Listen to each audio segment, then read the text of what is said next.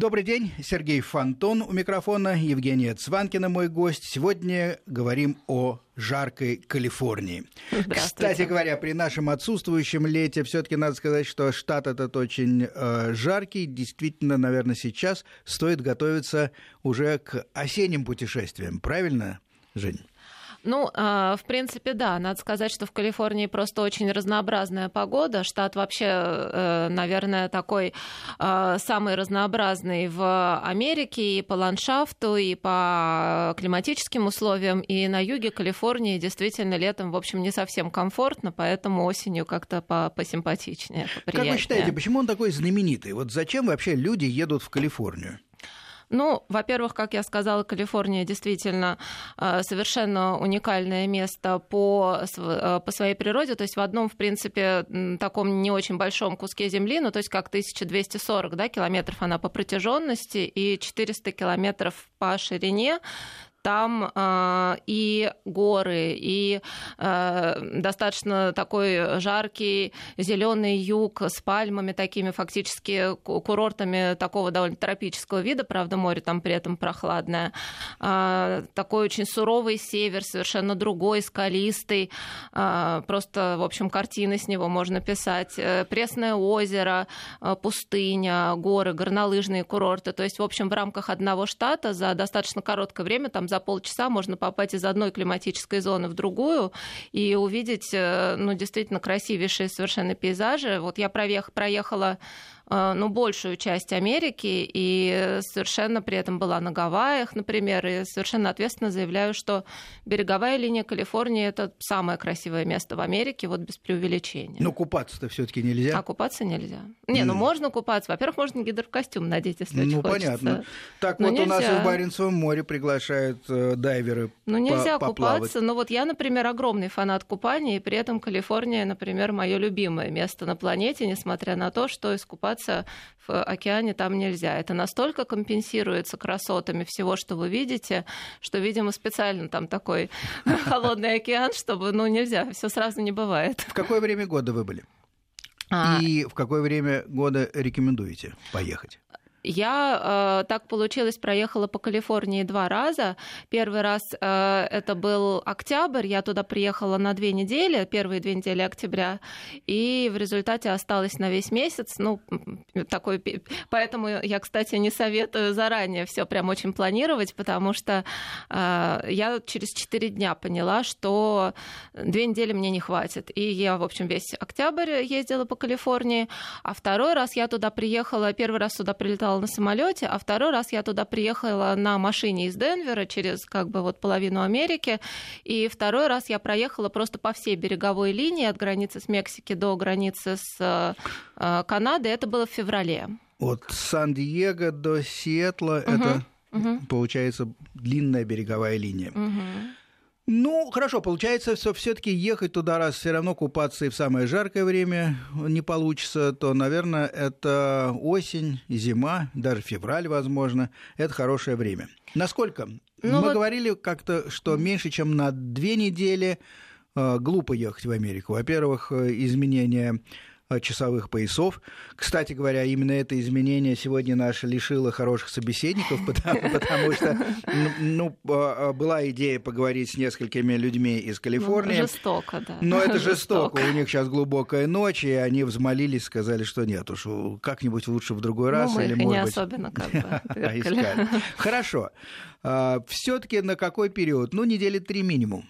Ну, вот реально чем больше, тем лучше.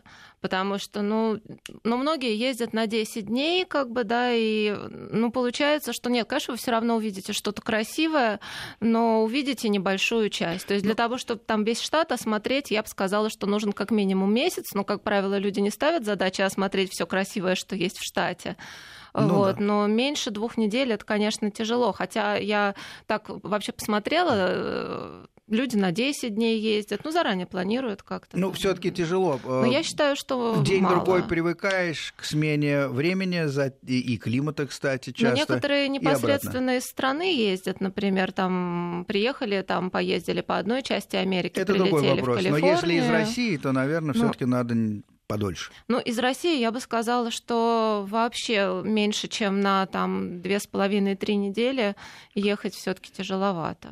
Но это будет такая погоня по очень красивому штату, где хочется вообще так э, погрузиться в окружающую красоту, расслабиться, получить удовольствие, как бы гнаться по нему очень не хочется. И вот мы с вами до э, захода в, входа в студию, до того, как мы вошли в студию, говорили, к сожалению, о том, что э, сильно цены пошли вверх. Э, во-первых, россияне пострадали в этом смысле, в туристическом, из-за изменения курса, естественно. Э, это было, правда, несколько лет назад. И вообще последние годы Калифорния стала значительно дороже. Вот, исходя из всего этого, как вы думаете, в среднем э, на какой бюджет стоит рассчитывать, если 2-3 недели? Ну, наверное, стоит, наверное, говорить о том, сколько денег э, на день приходится угу. в день. Ну, смотрите, если не считать билетов, да, о билетах мы, наверное, сейчас, сейчас отдельно скажем. Отдельно, да. А, Тут зависит от того, и вот напрямую зависит от того, в каком количестве людей вы будете путешествовать, потому что тут надо помнить, что вообще Америка страна полностью заточенная под все семейное, там как бы, в том числе семейный отдых. И, соответственно, номер, например, в мотеле, вот я прям специально посмотрела, пробила, я когда ездила, вот было то же самое. Номер в мотеле Six, это, ну, самая крупная сеть мотелей, а, вот вбиваешь один человек, вбиваешь четыре человека, потому что там номера, как как правило, с двумя двуспальными кроватями, стоят одинаково. То есть если в Европе, например, есть такое понятие, как single room, в Америке ее просто нету. Соответственно, если вот э, для путешествия в одиночку и путешествия, например, в четвером, ну, если эти четверо семья или там компания, которая готова как-то вот в один номер селиться, будет один и тот же бюджет. Ну, вот, э, ну, потому что бензин, опять же, да, машина как, как бы тоже достаточно вместительная, и что ее арендовать одному потому что вчетвером тоже это будут те же деньги. И поэтому, если не считать расход на еду, то я бы сказала, ну вот 150 где-то долларов в день. Раньше я бы сказала, может быть, и в 100 можно было уложиться. Э, это бюджет э, вот на такую компанию, да, то есть что человек один, что разделить на всех. В, это, в эти деньги не входят билеты, э, скажем, из Москвы или угу. из другой точки мира. Но э, что входит? Проживание, ну, переночевать еда. в мотеле, да, поесть э, и бензин все таки потому что... Аренда машины войдет? А, нет, аренду машины я сюда не считаю. Угу. Аренда машины это как бы отдельная статья расходов. Это вот чисто такие э, бытовые расходы на день плюс плюс пожить. Аренда угу. машины, вот как я не считала, со всех сторон выходит минимум 50 долларов в день, потому ну, что... Сейчас мы дойдем ну, до да. аренды машины, там много, видимо, там но... много нюансов. Давайте да. разберемся тогда с билетами. Вот э, человек получил визу, или у него она есть. Сейчас, кстати, американцы достаточно свободно дают визы угу. Э, на, на несколько лет. И, э, на три года. На три года, да. И, соответственно, решил купить билеты и отправиться э, в Калифорнию, в нашем случае. Угу. Что с билетами? Ну, лететь из Москвы надо до Лос-Анджелеса, до Сан-Франциско прямых рейсов, к сожалению, нет. А, ну, если хочется прямой рейс. Ну да. Вот. Ну и туда просто дешевле лететь гораздо, чем лететь в Калифорнию.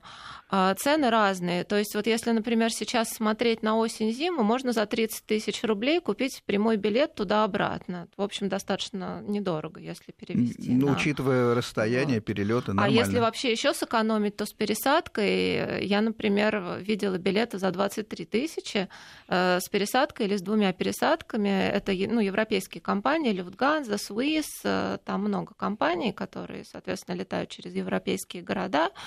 Вот. И как бы получается вообще, ну, смешно, там 23 тысячи долететь. Да, на фоне да. дальнейших расходов на путешествие вот. это действительно А вот на немного. лето, если на сейчас брать, то те же прямые рейсы уже 70 тысяч будут стоить. Если кто-нибудь сейчас нас послушает и решит через неделю рвануть в Калифорнию, то это уже совсем другие деньги. Вот тут в целом такой философский вопрос возникает э, очень соблазнительно взять и рвануть куда-нибудь. И это действительно здорово. И я так люблю сам ездить, в том числе и на машине просто. Вот взять э, и поехать куда-то, да. а останавливаться там, где застанет вечер, например. Да. Но а, возможно и приветствуется ли это в Америке? Наверняка можно. Вопрос, насколько дороже или дешевле? Ну вот опять же, чего это касается? Что касается перелетов, взять и сегодня, вот хочу это я дороже, завтра это улететь, понятно. это будет дороже. Мгм. Вот. А что касается отелей, то тут как бы другая уже история. А, Отели, ну, такого хорошего класса дорогие, как бы, да, это тут вы, естественно, не сэкономите при таком образе жизни. А что касается ночевки в мотеле, то я бы сказала, что, в общем, разницы особой никакой не будет, потому что мотели большие скидки не делают. В принципе, они не очень, в общем-то, не очень много стоят. И тут при бронировании заранее, ну, сэкономите вы 10 долларов, зато вы лишитесь свободы действий. Поэтому я, например, вот всегда по Америке ездила и езжу вот так вот экспромтом, но я всегда останавливаюсь в мотелях, потому что, на мой взгляд, они комфортные, чистые. Это не то, что какие-то там европейские хостелы по комфорту. Это хорошие три звезды, мне хватает. А вот если хочется какую-то все-таки такой более симпатичную гостиницу, то все-таки... Хотя, опять же, смотря когда ехать. Потому что вот если, например, поехать зимой, когда в таких местах, в общем-то, как Калифорния, гостиницы стоят полупустыми, то Потому можно что, получить видимо, такую сами хорошую американцы скидку. все-таки ездят в основном летом, да? Американцы путешествуют летом. Это одна из причин, по которой все-таки лучше как бы дождаться, пока они семьями путешествуют. У них просто каникулы летом, они не могут ехать, например, в сентябре. Вот, поэтому они, в общем, американцы ездят на свои национальные праздники либо в летние каникулы. Если говорить об отелях, понятно, есть сетевые отели, а вот э, в Европе, по крайней мере, многим очень нравятся такие маленькие семейные какие-то полупансионы. Угу. Вот такого вида отели существуют в Калифорнии? Семейные отели существуют. В общем-то, маленькие, симпатичные, все это есть. Это надо как-то отыскивать. Но, в общем, конечно, больше всего там таких сетевых мотелей. В любое место, куда вы приедете, там везде будут указатели, и все, в общем, известные вот эти вот сети, там отель Six, Days Inn, там и так далее, так далее, так далее. Очень много наименований. Все они стоят в каком-то определенном, каком-то определенной части города, то есть можно там прям проехать по всем сравнить. Вот. Но вот что касается как раз северного берега Калифорнии, о котором наверное, подробнее потом еще расскажем, он такой более аутентичный, там как раз больше таких ну, не, таких необычных гостиниц, которые держат семейные пары или отдельные люди, которые просто вот даже не столько зарабатывают, сколько просто получают удовольствие. И домашняя еда, там какие-то гостиные собственноручно там обставленные, устроенные. Вот все это есть на северном берегу. А кто их держит? Это э, пенсионеры или просто люди, которые решают э, заняться каким-то маленьким бизнесом? Вот вы упомянули, что это не очень вроде бы прибыльно.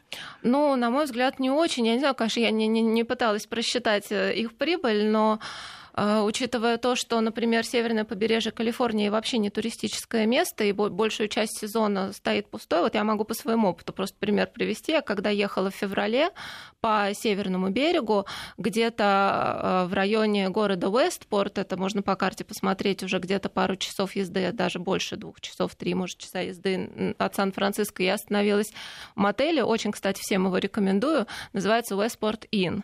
Я так посмотрела. Inn. Inn.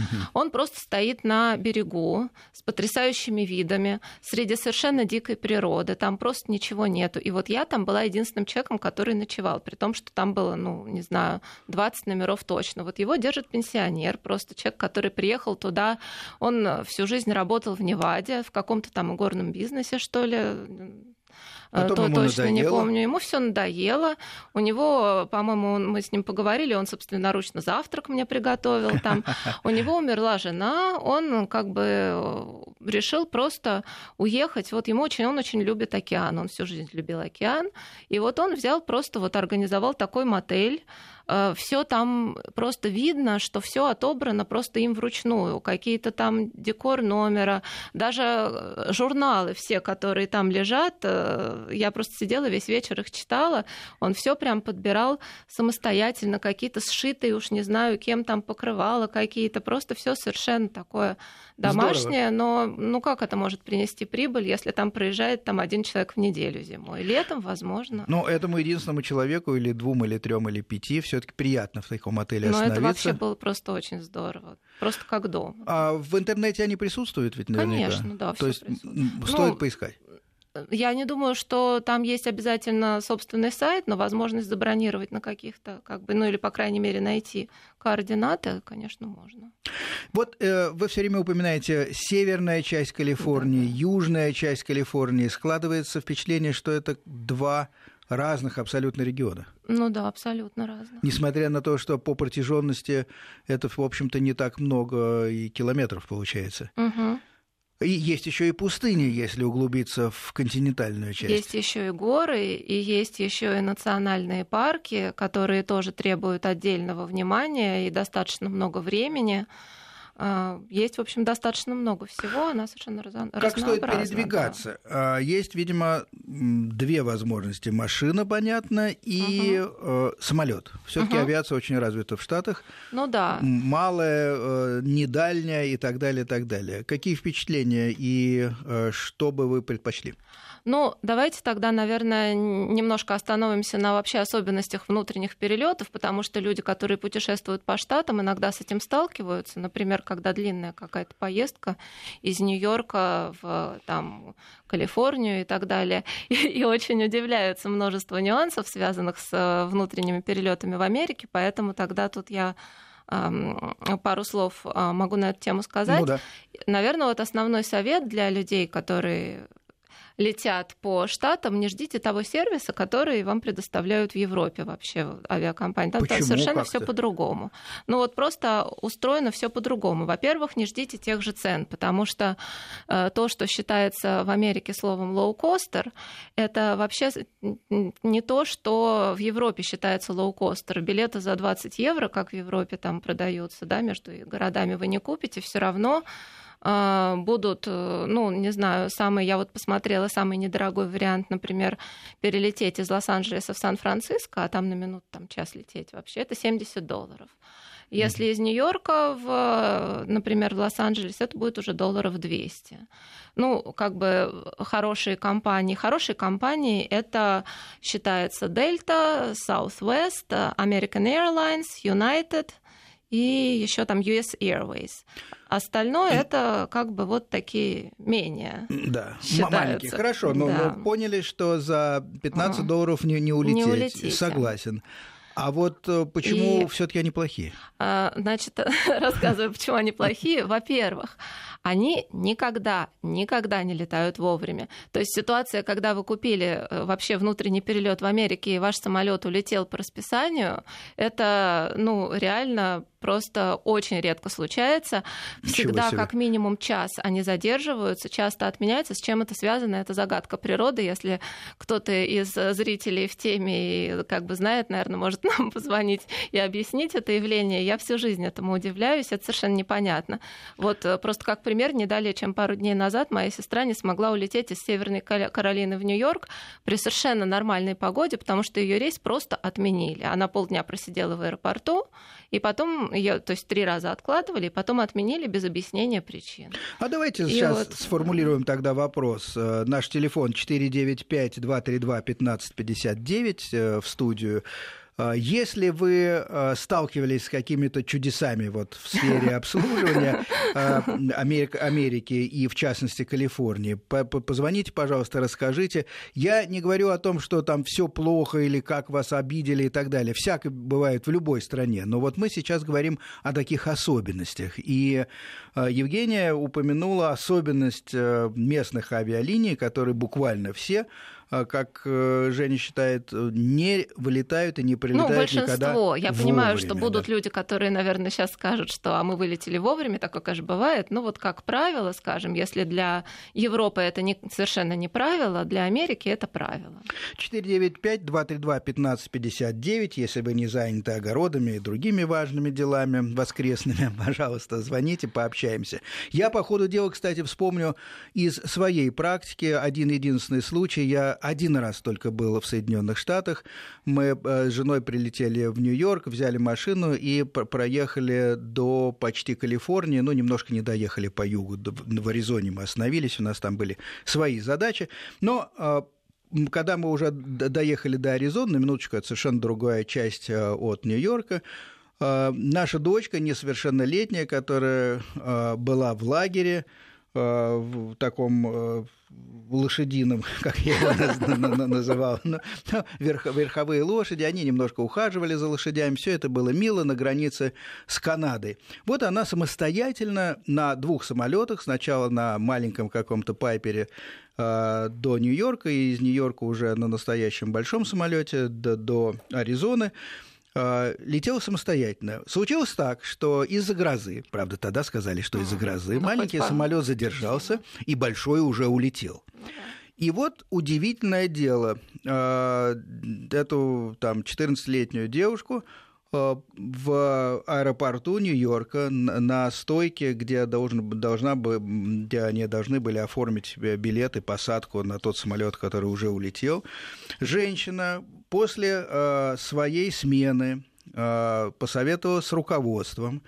Э, ну, э, несовершеннолетних нельзя приглашать домой, поэтому за счет э, авиакомпании была снята гостиница, угу. где э, эта дама, значит, вместе с моей Сашей переночевала, и она ее сводила в какой-то Макдональдс. Угу. Короче говоря, мы ровно на сутки позже получили свою дочь в Аризоне. Немножко Довольно. такую невыспавшуюся, да, немножко наполненную разными переживаниями. Uh-huh. И почему-то еще с русской Библией в руке, которая подвернулась этой даме, она, видимо, ничего не понимала и просто подарила эту Библию. Она, видимо, просто молилась. Да. Но, но, но, но вот это вот э, был как раз пример какого-то очень, по-моему, позитивного э, отношения. Я не но... знаю, насколько тут э, работает закон и насколько, наоборот, человеческий фактор, но результат был положительный. Ну, тут, кстати, вообще надо сказать, ну, то, что, конечно, тут еще несовершеннолетний возраст, и они как бы очень внимательно к таким вещам всегда относятся, это да, но тут надо сказать, что они всегда все компенсируют. То есть все эти как бы, э, ну, задержки они, как правило, не компенсируют, но, скажем, отмененные рейсы или перенесенные на утро, они компенсируют очень здорово. И я сама не раз, сидя в аэропорту, слышала, потому что они все это объявляют, там, э, например, такие вещи, как там, дорогие друзья, вот э, если вы согласитесь перенести, вот вы, те, кто улетают сегодня вечером, если вы согласитесь улететь завтра утром, мы вам предлагаем там 500 долларов компенсации, причем хорошие очень компенсации, инфляции. В этом плане никогда проблем нет. Америка, она очень ориентирована на потребителя, и они выплачивают, я думаю, очень хорошо всем и все возвращают, но это не меняет того, Правильно, что планы нарушаются. Правильно ли я делаю вывод, что да, э, не пунктуальные э, все-таки авиакомпании, но э, есть режим диалога и есть компенсации? А, ну, режим диалога – это вопрос спорный, потому что если вас рейс отменили, то его отменили, а вот компенсация есть. Понятно. Какие еще специфические вещи именно в Калифорнии? А, именно в Калифорнии и, в плане или перелетов? Вы еще не, или... не, не рассказали о, о всех особенностях авиации? Ой, ну в авиации особенностей много. Давайте, если, наверное, кратко, а, пару вещей. А, не запирайте чемоданы а, европейскими замками, их сломают, они имеют на это полное право. Покупайте в Америке замки, называется TSA Approved Lock, э, его они могут открыть, потому что у меня, например, вот так вот замок один раз просто сломали. Интересный опыт, э, негативный, расскажете чуть позже. Сейчас мы делаем короткую паузу, уходим на новости, затем возвращаемся и говорим о Калифорнии. Бронь. Инструкция для туристов. Евгения Цванкина, Сергей Фонтон в студии. Говорим об Америке, о Калифорнии в частности. Но пока коснулись некоторых общих вещей. Вот говорили об авиации внутренней. Э, она не дешевая, она не пунктуальная, но компенсирует, если кто-то куда-то опаздывает или отменяет вылет. И а, на чем мы сейчас остановились до новостей, это то, что чемоданы не нужно по европейской привычке запирать, потому что запирать можно только на какой-то, как сказала Евгения, TSA approved lock, ну, кем-то там одобренный замок, да? Ну, ну да, это, в общем, достаточно известная вещь. Это в любом багажном магазине, я думаю, даже европейском, в принципе, вам Э, скажут, что это такое, просто это нужно знать, потому что если у вас какой-нибудь там симпатичный, дорогой вам замок, ну, его просто вам сломают, сломают и не вернут. Они проверяют содержимое. Игорь у нас, вот. кстати, есть на связи. Послушаем. Угу. Игорь, добрый день. Добрый день, добрый день. А, а... Скажите, откуда вы? Я сейчас, э, я из Москвы, но сейчас нахожусь в Крыму, вот еду вдоль моря, океана, еду в Урду, в Артек, привет, слушаю вашу передачу. Привет солнечному Хорошо. Крыму, очень приятно. Э, расскажите, вы э, хотели поделиться каким-то опытом в Штатах, да? Да, да, да, я авиадиспетчер вот из Москвы, из Московского центра управления воздушным движением. Так. Вот. И у нас билет бесплатный раз в год, и мы поэтому летаем куда хотим, за сколько хотим. Нам все равно, сколько билет стоит, нам все на работе выплачивают, оплачивают, сто процентов. Угу и нашим женам, и нашим детям. Вот. А по поводу Америки, вот вы говорили, почему задерживается рейс, это загадка. Загадка очень простая, просто очень большое движение, то же самое происходит и в Москве. И когда, допустим, пиковый прилет и прилет совпадает с вылетом, то полоса просто, допустим, даже две или три полосы, как в Лос-Анджелесе, она просто не успевает обработать, не успевает выпустить, не успевает, ага. не успевает принять, потому что очень загруженное небо. Потому что почему сама, если вот а, ваша ведущая тоже с вами, она обратила внимание, что некоторые самолеты пошарпаны, это как трамваи, для них авиация, не как для нас я лечу на самолете. Там ну, самолет да. такой, знаете... Да, ну, да, вот, есть такое. Это, да, это такая, знаете, ну, это не какой-то... У нас-то люди чуть ли не наряжаются, когда летят на самолет. Это целая церемония. Ну, да, да, да, да. И вот из-за этих пиков, из-за этих пиков, которые происходят, э, прилет совпадает с вылетом, сбои, допустим, из-за погоды в городе вылета, и происходит то, что рейсы на час, на два задержатся. Это подобная практика из огромного количества воздушных судов. Понятно. Поэтому, да, Спасибо большое, Игорь. Очень э, профессиональное и точное объяснение. Ну, логично, по, да. По крайней мере, мы действительно теперь понимаем, почему это не потому, что такие раздолбаи, так сказать, все, все это э, делают, а просто потому, что действительно очень активное воздушное движение. Э, и, соответственно, если где-то по каким-то причинам погодным или иным происходит сбой, то начинает э, дальше, он передается уже по цепочке, по времени, по нагрузке на на, на, на аэропорты. Я, кстати, хотела бы продолжить угу. мысль Игоря, наверное, про то, что а, помимо того, что самолеты задерживаются из-за вот э, этой всей, всей ситуации, есть еще такой момент, что всегда во всех аэропортах огромная очередь на security. Вот то, чего у нас тоже нет. У нас обычно вот этот, эти сканеры, все мы там проходим, да, за 5 минут, там, ну, там, где вот просвечивают, там обувь снимают, вот это. Вот в Америке эта очередь может достигать часа, двух часов, и там, к сожалению, совершенно не принято опаздывающих пропускать, потому что там действительно ну, воздушный трафик, как э, правильно сказали, такой, как, как автобусное сообщение, это не какой-то уникальный случай, что человек опоздал.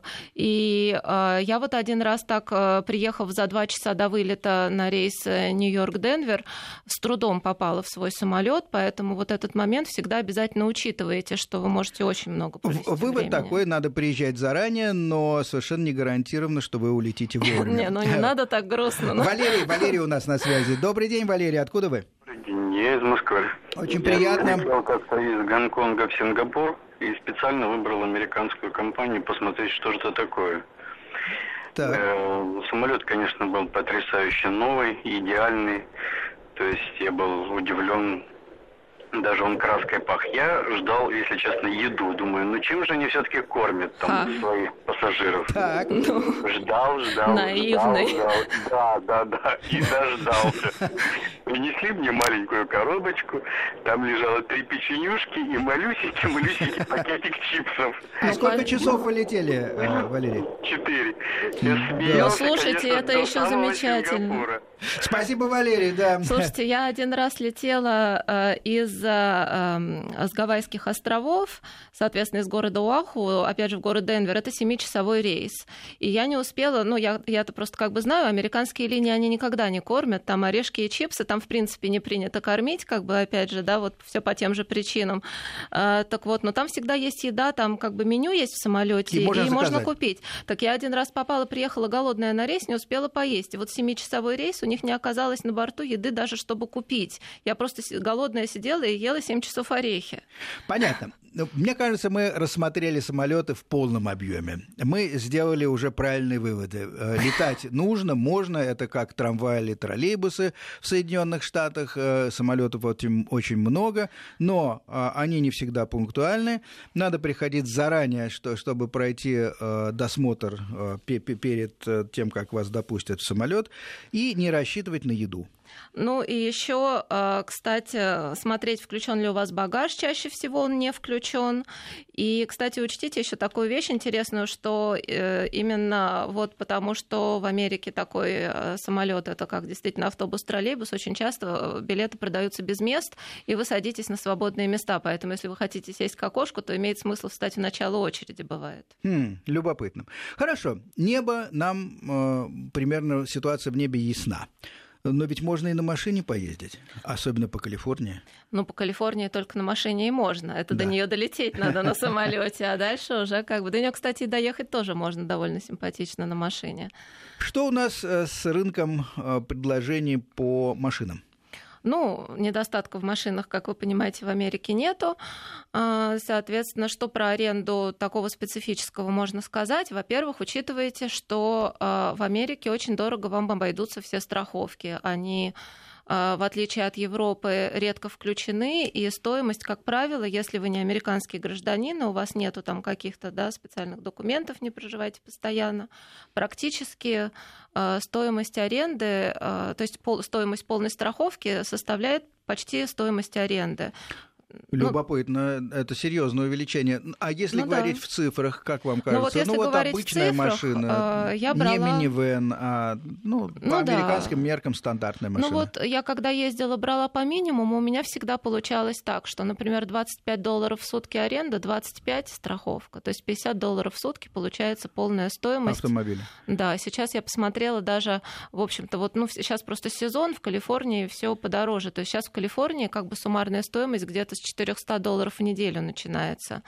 Ну, если прям хорошо поискать, ну, можно... Ну, три недели, все умножаем, 1200 долларов ну, получается, да. и опять же держим в уме, что если вы едете компании. Оптимально, наверное, выглядит компания в 4 человека, потому uh-huh. что она легко входит, э, комфортно достаточно в автомобиль, и вы останавливаетесь в гостиницах и отелях достаточно и, комфортно. И еще потому, что в Америке практически нету маленьких машинок, вот этих европейских малолитражек, там, там вообще нет машин на механике, там у всех машин достаточно большой расход бензина, и тут ничего не сделаешь, это надо просчитывать, у всех большие двигатели, поэтому одному, конечно, накладно. Ну, хотя я так ездила. Большие двигатели, надо просчитывать. А что с бензином? Сразу у меня в голову пришло.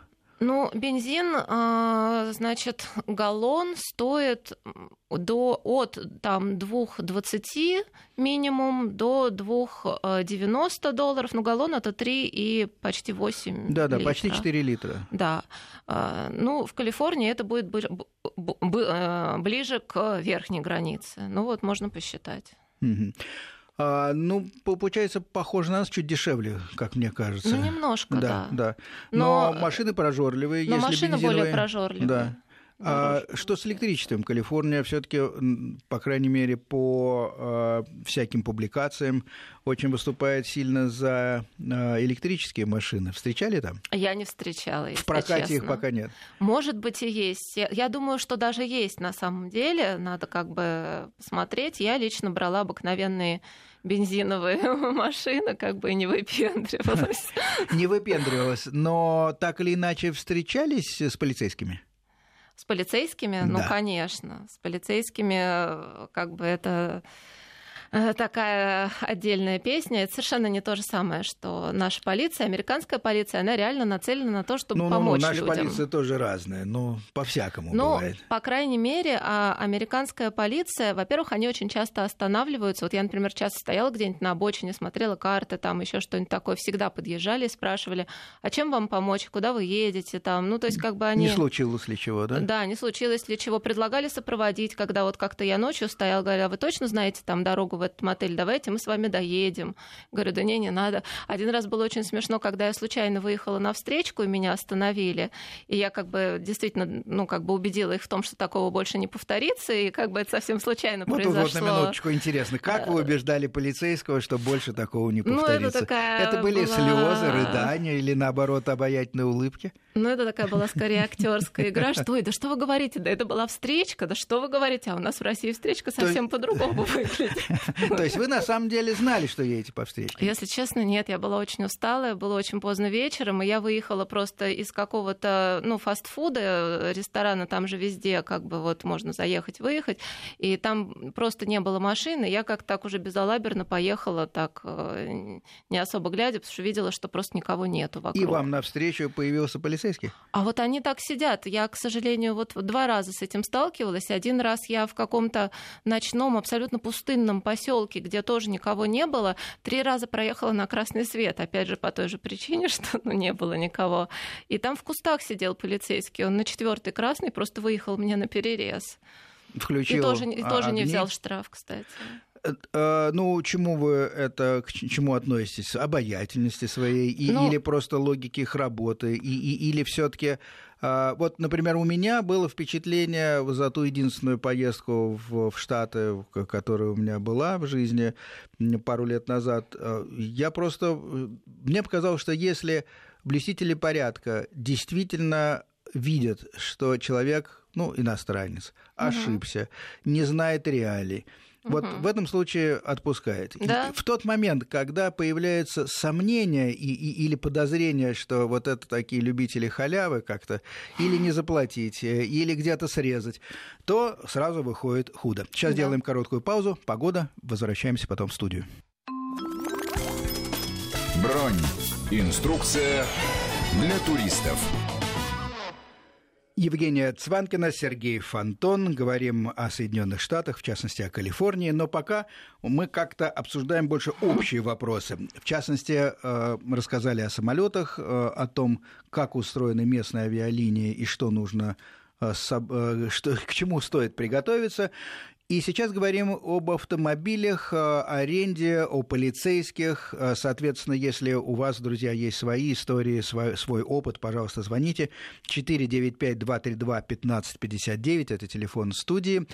А э, Женю я попрошу э, да рассказать все-таки тот случай, когда на арендованной Да-да. машине э, выехала она на встречную полосу и повстречалась, естественно, попала в объятия, очевидно, просто к, э, к патрульному полицейскому. Да, так вот, э, я просто хотела с вами согласиться насчет того, что действительно, когда полицейский понимает, что э, вы поняли, в чем вы неправы, и вы так больше не сделаете, у них уже пропадает, в общем-то, необходимость вручить вам какой-то штраф, потому что меня... То есть а? у вас нет впечатления, что на вас хотят заработать? работать. Абсолютно. У меня есть впечатление, что мне хотят помочь не попасть в аварию и не создать людям проблемы, что мне хотят объяснить, как бы как делать и как не делать. И если я понимаю, они считают, что они уже выполнили свою работу и спокойно как бы меня, так сказать, оставляют в покое. После этой истории э, они просто меня как бы отпустили и сказали единственное, что, слушайте, если у вас в России встречка устроена по-другому, давайте мы на всякий случай сопроводим вас в отеле, а то вдруг вы не так поедете. Но я сказала, что нет, да я нормально, я доеду, но они, наверное, пару километров все таки ехали за мной, потом убедились, что я еду по своей полосе и как бы куда-то свернули. И то же самое было второй раз, когда вот я три раза проехала на красный, и действительно была ситуация совершенно Женечка, зачем же вы ездите на красный? Ну да, я, извините, что я вот как-то об этом, наверное, может быть, не нужно было да рассказывать. Нет, со но... всяким бывает, но три а, раза подряд все таки Ну, там была действительно ситуация, что, ну вот представьте себе просто вот Э, не знаю, поселок, как какую-нибудь подмосковную деревню, где просто вот одна улица, нету ни, ни одной машины и ни одного человека, и зачем там висит светофор, непонятно. Я там была в час ночи, и было понятно, что э, все во все стороны просматривается, машина ниоткуда не появится, и я действительно утомленная и мечтающая скорее уже лечь спать в мотеле, просто проехала, ну, посмотрела и решила, ну, никого нет. А в кустах сидел а полицейский? в кустах сидел полицейский. Я это сделала три раза, потому что на одной и той же улице висело три светофора. Из этой ситуации действительно было очень непросто выйти, и пришлось действительно какие-то все навыки актерской игры подключать, но он действительно понял, что, ну, по крайней мере, поверил, что э, что-то пошло не так, и больше такого не повторится, и закончилось это все тем же, что а где вы будете ночевать, а давайте как бы я вас провожу и покажу там, где и что, а знаете ли вы, как точно туда доехать, не хотите ли вы там, я вам покажу карту, то есть как бы действительно э, просто так, ну, пытаются помочь. Но в целом правила дорожного движения те же. По встречке, если не ездить, на красные, если не проезжать, то все будет хорошо. Ну, кстати, э, еще надо там приготовьтесь к тому, что вообще на американских дорогах очень много текста. Там все пишется словами, и все это надо читать, потому что от штата к штату очень меняются правила, и там написано там, что сколько стоит. Кстати, никогда в Америке, вот запомните, никогда не мусорите ни на обочинах, ни из машины ничего не выбрасывайте. За это штраф в долларов минимум, и с вас его обязательно возьмут, если это увидят. Это, кстати, действительно написано на обочинах. Я свидетель, даже будучи единственный раз э, в Штатах, многократно видел эти надписи. Но, кстати, для меня лично э, было большим испытанием заправить машину потому mm. что от штата к штату эти э, какие-то всем понятные вроде бы вещи менялись. И mm-hmm. я часто, несмотря на то, что я ну, не один десяток лет за рулем, чувствовал себя на заправке каким-то клоуном, буквально, потому что э, на каких-то заправках я не мог даже вынуть пистолет, надо было куда-то на- на- нажать, чтобы он вышел. Потом вот эта предоплата, не предоплата, и, и так далее, и так далее. Я, что... я так чуть в тюрьму не угодила, на самом деле, в Америке, потому что um, вот если вы едете, как например, по... Да мне вообще, да. А, по береговой линии Калифорнии, и потом, ну, мы позже расскажем, да, вот про сами места, выезжаете в Орегон, соседний штат, куда, в общем, плавно переходит та же самая береговая дорога, становясь там еще более красивой. Так вот, в Орегоне на самом деле, оказывается, нельзя самостоятельно заправлять машину, нельзя ничего трогать. Там когда-то произошел какой-то несчастный случай, там какая-то женщина сгорела на заправке, и они сделали очень очень логичный вывод, что именно в Орегоне это опасно, в других штатах отлично. И вот я этого не знала, и ко мне два раза на заправках бросались люди, и, но они почему-то ничего не объясняли, они просто очень как бы эмоционально махали руками и говорили, не делайте, вы не можете это делать. Я думала, они просто считают, что я не умею машину заправить, и продолжала все это делать, пока мне не объяснили.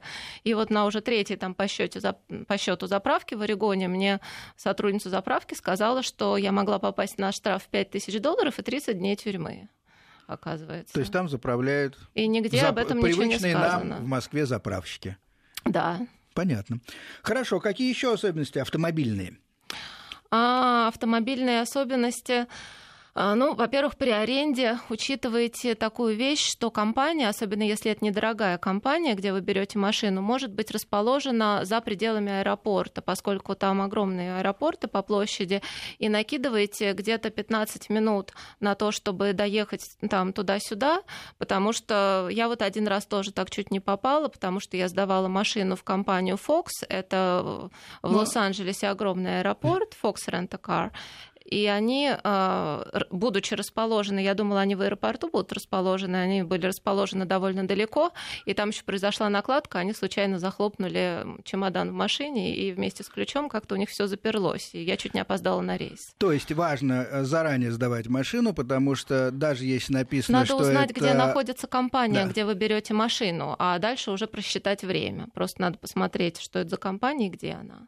Мне, кстати, в свое время удалось э, взять машину в Нью-Йорк, Нью-Йорке и, и э, сдать ее в Аризоне. Вот не получилось. Сказали, нет, нет, нет, все равно нам надо высылать кого-то, чтобы ее пригнали. А у меня было какое-то такое наивное представление о том, что вот Америка чудесная, в, одной, в одном штате взял, в другом Ну, отдал. это надо делать заранее, во-первых, а во-вторых, это просто стоит денег. То есть это как, как внутри одного штата Э, ну вот, например, в Калифорнии мне это ничего не стоило. Хотя сейчас я посмотрела, я вот ездила несколько лет назад, сейчас та же компания, где я брала в тот раз машину, берет 600 долларов за то, чтобы взять ну, машину ну, фактически в Сан-Франциско и Поэтому э, все эти вещи нужно э, утрясать заранее? Ну, проще, конечно, брать машину там же, где вы будете ее сдавать. Это как минимум намного дешевле. Проще просто даже долететь туда на самолете, там оттуда точнее. Что вот все эти перегоны, они всегда почему-то... Не, ну, я такой автомобильный человек, я поэтому ну, да. с удовольствием как раз хотел посмотреть э, на американские дороги, много каких-то своих выводов тоже сделал, но, но вот вернуть ее обратно в другом, в другом конце Соединенных Штатов мне не удалось. Ну, вот есть такой момент. А, есть, кстати, еще вот э, такие моменты, что э, если вы ездите много по стране, потом въезжаете там в какой-нибудь город, типа Сан-Франциско или Лос-Анджелес, машину лучше всего помыть, потому что в Америке могут оштрафовать за грязную машину. Тоже надо иметь в а виду. А где моют?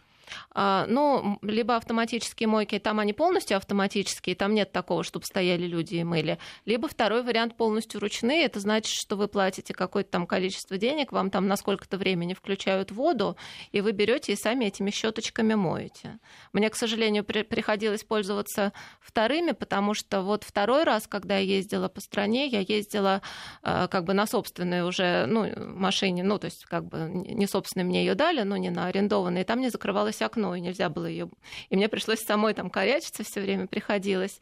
Вот. Это где-то 8 долларов стоит суммарно, наверное. Ну, то есть стоить будет столько же, сколько автоматическая мойка, но как бы вот Но вы можете самостоятельно, сами помыть. да.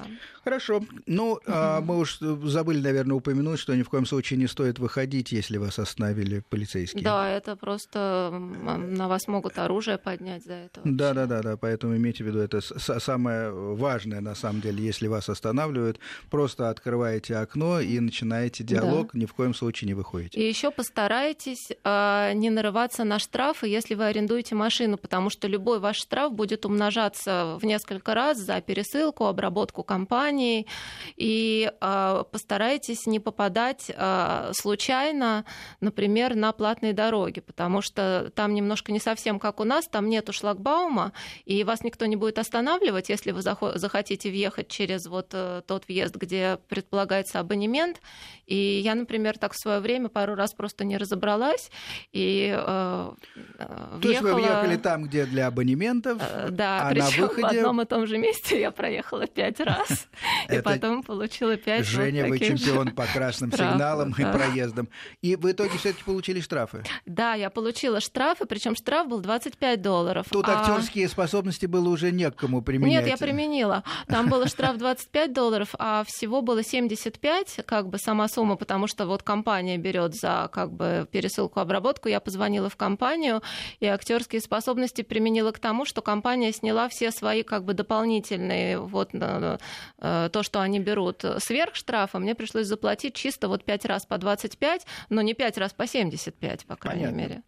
Э, таким образом, даже в, казалось бы, аховой ситуации диалог нужен. Для этого, конечно, желательно хороший английский или испанский, потому что многие говорят mm-hmm. по- по-испански все-таки в Штатах. Да. Но никогда не отчаивайтесь и, и э, ведите диалоги. Мы, к сожалению, э, в этой программе только начали разговор о Калифорнии. Э, в следующей программе, конечно, непосредственно проедемся по самой Калифорнии, поговорим о тех местах, отелях, где лучше останавливаться. Но э, сегодня в первой мы коснулись лишь общих вещей, которые относятся и к Калифорнии, и к Соединенным Штатам в целом. Евгения Цванкина, Сергей Фонтон. Спасибо. До следующей программы. До свидания.